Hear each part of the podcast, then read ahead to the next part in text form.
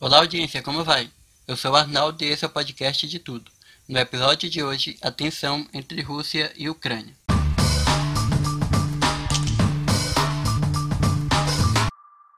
Ainda não segue o podcast de tudo nas redes sociais? Bora seguir. Estamos na arroba podcast de tudo. Siga para não perder nenhuma novidade. A tensão entre ucranianos e russos não vem de hoje. Ao longo dos séculos, a Ucrânia fez parte de impérios, sofreu inúmeras invasões, foi incorporada pelos russos, pelos soviéticos, se tornou independente, mas nunca resolveu por completo sua relação com a Rússia. O clima na fronteira é tenso pelo menos desde o ano de 2014. E a possibilidade de a Ucrânia entrar para a OTAN, que é uma aliança militar criada pelos Estados Unidos no ano de 1949, durante a Guerra Fria, é o centro da tensão atual. A existência da OTAN, por si só, é um recado diário para a Rússia de que tem um gigante militar de olho. Como se sabe, a Rússia e não só a Europa, mas boa parte do Ocidente vivem se provocando, se acusando, medindo forças. Os líderes se encontram, existe uma relação diplomática, comercial principalmente, mas com frequência sai faíscas. Acusações de espionagem, de influência política, o tal jogo de poder. Com o fim da União Soviética, no ano de 1991, o, a OTAN passou a trabalhar mais para garantir os interesses econômicos e políticos dos países que fazem parte da aliança. E aí que entra a Ucrânia. Nos últimos 30, 40 anos, a OTAN e a União Europeia foram se aproximando e seduzindo os países do centro e do leste da Europa que fizeram parte ou, de uma certa forma, foram influenciados pela União Soviética.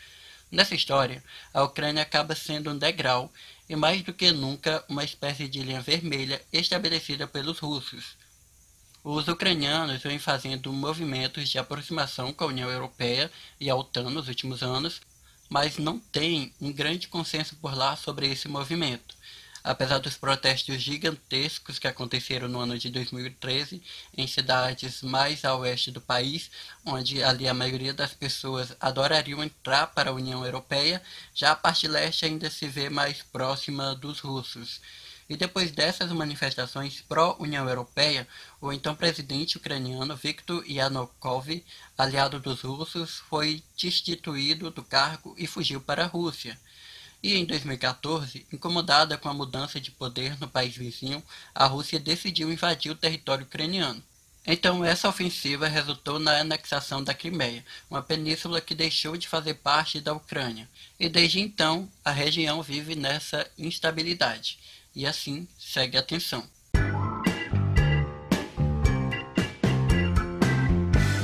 Você viu que a Rainha Elizabeth testou positivo para a Covid-19, segundo comunicado, a majestade está com sintomas leves de resfriado. Viu também que estão surgindo especulações de que o BBB 22 terá uma repescagem dos participantes já eliminados dessa edição. A mudança na vinheta do programa da última terça-feira levantou ainda mais suspeita do público. E mais, o ex-BBB Arthur Piccoli chorou ao revelar que o Jornal do Espírito Santo vinculou por engano, a foto dele a uma notícia de estupro de menor. Arthur contou que, por causa do equívoco, recebeu ameaças. E esses foram acontecimentos que, se você não viu, ouviu agora.